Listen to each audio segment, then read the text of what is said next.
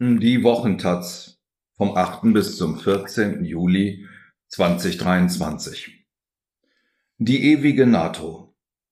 Die Selbstinszenierung der NATO als Garantin von Freiheit und Frieden stößt von Brasilien bis Südafrika weiterhin auf Skepsis.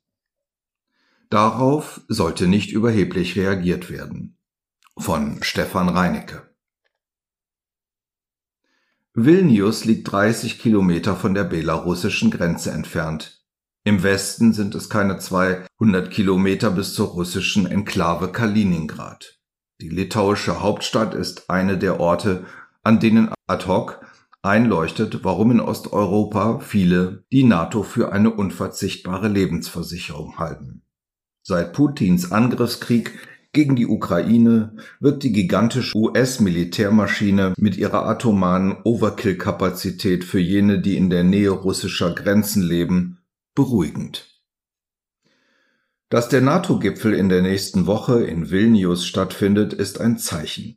Putin spekuliert darauf, dass die dekadenten Stimmungsdemokratien im Westen irgendwann die Lust verlieren. Kiew in einem Krieg zu unterstützen, der viel Geld kostet, in dem viel gestorben wird und bei dem kein Ende in Sicht ist.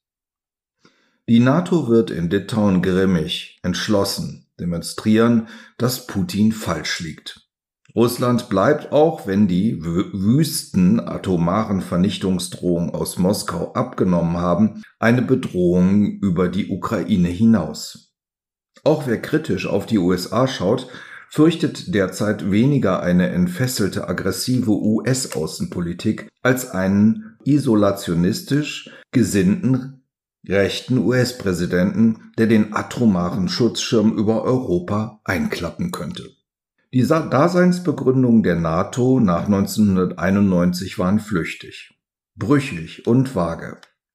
Mal war sie wie in Bosnien und im Kosovo ein Instrument, um Bürgerkriege mit zwiespältigem Erfolg zu befriedigen. Mal war sie für die Europäer ein Medium des durchweg gescheiterten Versuchs, die brachiale Gewalt und Hybris der US-Politik nach 9-11 einzuhegen.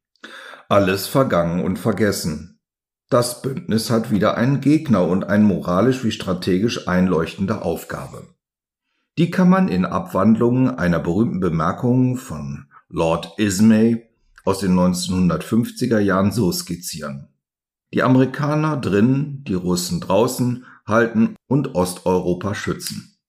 Das ist seit dem 24. Februar 2022 so selbstverständlich, dass es kaum angesprochen werden muss. Die westliche Allianz verteidigt, glaubt man der Bundesregierung, Frieden, Demokratie, Freiheit und die Herrschaft des Rechts in Universalismus gegen Repression. Liberale Werte versus Autokratie. Gut gegen Böse.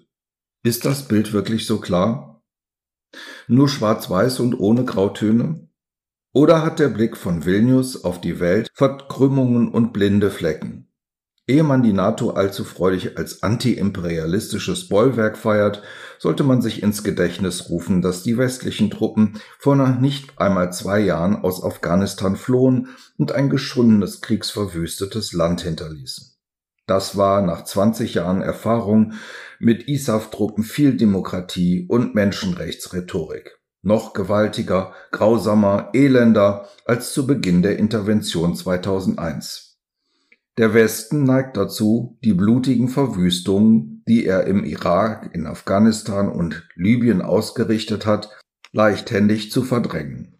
In den westlichen Regierungszentralen gibt man das Scheitern der Intervention von 2001 bis 2021 zwar zu, aber nur nuschelnd und halbherzig.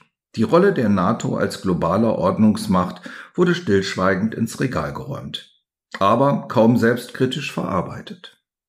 Das bedeutet für die Zukunft, falls es opportun erscheinen sollte, kann man mit völkerrechtlich windigen Begründungen und militärischer Gewalt wieder auf Regime Change setzen. Viele Staaten im globalen Süden scheuen sich im Ukraine-Krieg Täter und Opfer klar zu benennen. Manche wollen den Import russischen Öls und russischer Waffen nicht gefährden. Andere haben eine dritte Position in dem aufziehenden Konflikt zwischen dem Westen und China. Russland für günstiger als die Parteinahme für Kiew. Das muss man kritisieren. Allerdings sollte der Westen Belehrungen in Richtung des globalen Südens lieber mal vorsichtig dosieren. Der Westen, für sich überlegene Moral reklamiert, weckt nicht nur Assoziationen an die koloniale Ära. Auch die Bomben auf Libyen, den Irak und Afghanistan fielen im Namen von Demokratie, Freiheit, Gerechtigkeit und Menschenrechten. Im globalen Süden sind die Erinnerungen daran nicht so schnell ausgebleicht wie in London und Washington. Die Selbstinszenierung der NATO als Garantin von Freiheit und Frieden stößt von Brasilien bis Südafrika daher auf eine gewisse Skepsis. Darüber, aus der Höhe ethischer Überlegenheit den Kopf zu schütteln, verdoppelt ein unbegriffenes Problem. Die Erklärungen der NATO in Vilnius werden kristallklar und entschlossen klingen. Dauerhafte Unterstützung für Kiew, Verteidigung von jedem Zentimeter der östlichen Staaten. Welche Rolle die NATO in der zerklüfteten, unübersichtlichen globalen Staatenwelt des 21. Jahrhunderts spielen wird, ist weniger eindeutig. Ob die europäischen NATO-Staaten den Sidekick im Kampf der USA mit China um die globale Vorherrschaft gehen werden, ist offen. Es ist auch möglich, dass sich eher Macrons Kurs, einer von den USA weitgehend unabhängigen, auf eigenen Interessen fokussierten, weichen europäischen China-Politik durchsetzt. Der Westen ist gut beraten, globale Konkurrenten nicht reflexhaft in das Raster Demokratie versus Diktatur zu pressen und moralisch aufzuladen. 71 Prozent der Weltbevölkerung lebt in Autokratien. Kompromisse lassen sich leichter finden, wenn man Interessen abgleicht und sich nicht als edler Ritter in Szene setzt. Welche Rolle spielt Deutschland dabei? Die Bundesrepublik ist heute mehr als in den letzten 30 Jahren auf die USA und die NATO angewiesen.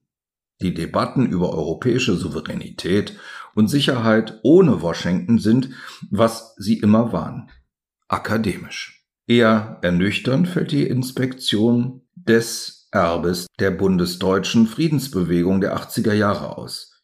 Die war immer vielfältig und heterogen. Ende der 90er Jahre spaltete sie sich in zwei fundamental entgegengesetzte Teile. Angesichts der Massaker in den Jugoslawienkriegen bildeten die Grünen ein moralisch begründete Pro-NATO-Haltung aus, die den Antimilitarismus abstreifte wie ein altes Hemd. 2023 unterstützten nur Wählerinnen der Grünen mehrheitlich deutsche Kriegsbeteiligung, wenn diese sinnvoll seien. Unter den Anhängern der Union ist es nur ein Drittel, unter denen der SPD ein Viertel. Die grüne Klientel ist auch entschieden für eine wertgeleitete Außenpolitik. In der raufziehenden internationalen Wolfswelt, Marx nach Max Sechser, ist der Westen nur ein Player unter anderen. Ob die grüne Mixtur aus Moral und Militär da ein angemessenes Werkzeug ist, kann man bezweifeln. Es ist klug, Pragmatismus größer als Prinzipien zu schreiben. Auf der anderen Seite existiert eine kleine, teils mit der Linkspartei verbundene Funktion, die eisern an der linken US-Kritik der 70er und 80er Jahre festhält.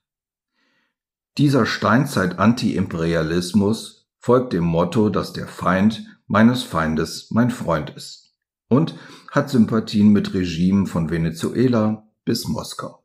Diese Gruppe würde Kiew ohne Wimpernzucken russischen Panzern überlasten.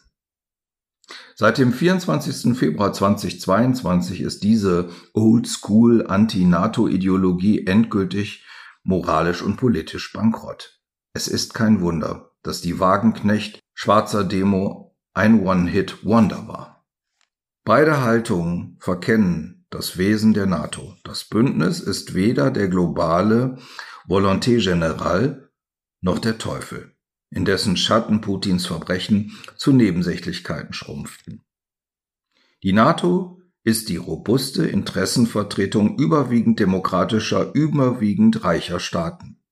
Sie ist keine bewaffnete NGO, die sich selbstlos für die politische gedeihliche Verbreitung der Demokratie einsetzt, sondern das mächtigste, einflussreichste Militärbündnis aller Zeiten.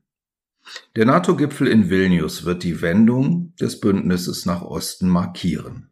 Die NATO ist dabei, eine 300.000 Soldatinnen starke schnelle Eingreiftruppe aufzubauen. Dieses Go East verändert auch die deutsche Rolle. Sie wird größer und riskanter.